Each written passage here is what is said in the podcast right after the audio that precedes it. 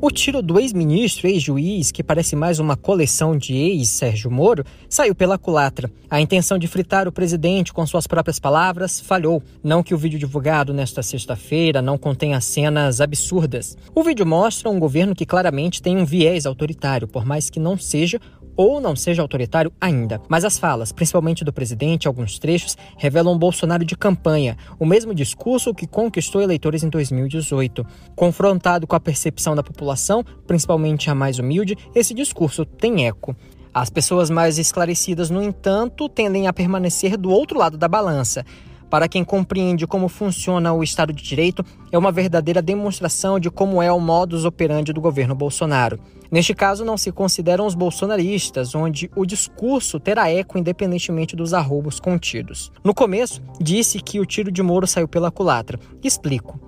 A fala contida nas cenas já eram conhecidas, embora esteja claro que o presidente, ao falar da família, fala apenas da sua, não creio que Celso de Mello venha acatar um pedido que leve à saída do presidente. E mais, não vejo uma disposição do Congresso para isso, e por um motivo bem simples, em que pese as manifestações pró-governo estejam cada vez mais minguadas, a oposição não tem articulação antes da pandemia, não conseguia reunir meia dúzia para protestar contra o governo. Moro agiu mais como cabo eleitoral do que como antagonista de Bolsonaro.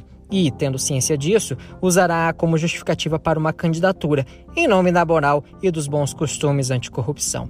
Por outro lado, e um ponto bem importante a não ser desconsiderado, o vídeo traz um corpo ministerial que mostra como o governo não convive com os pensamentos divergentes. Discordou do governo, é cadeia ou comunismo. Temos um ministro da Educação que, ao fim e ao cabo, tem ódio das minorias, que odeia os termos povos indígenas ou povo cigano, ou mesmo o ministro do Meio Ambiente que deixa passar a boiada.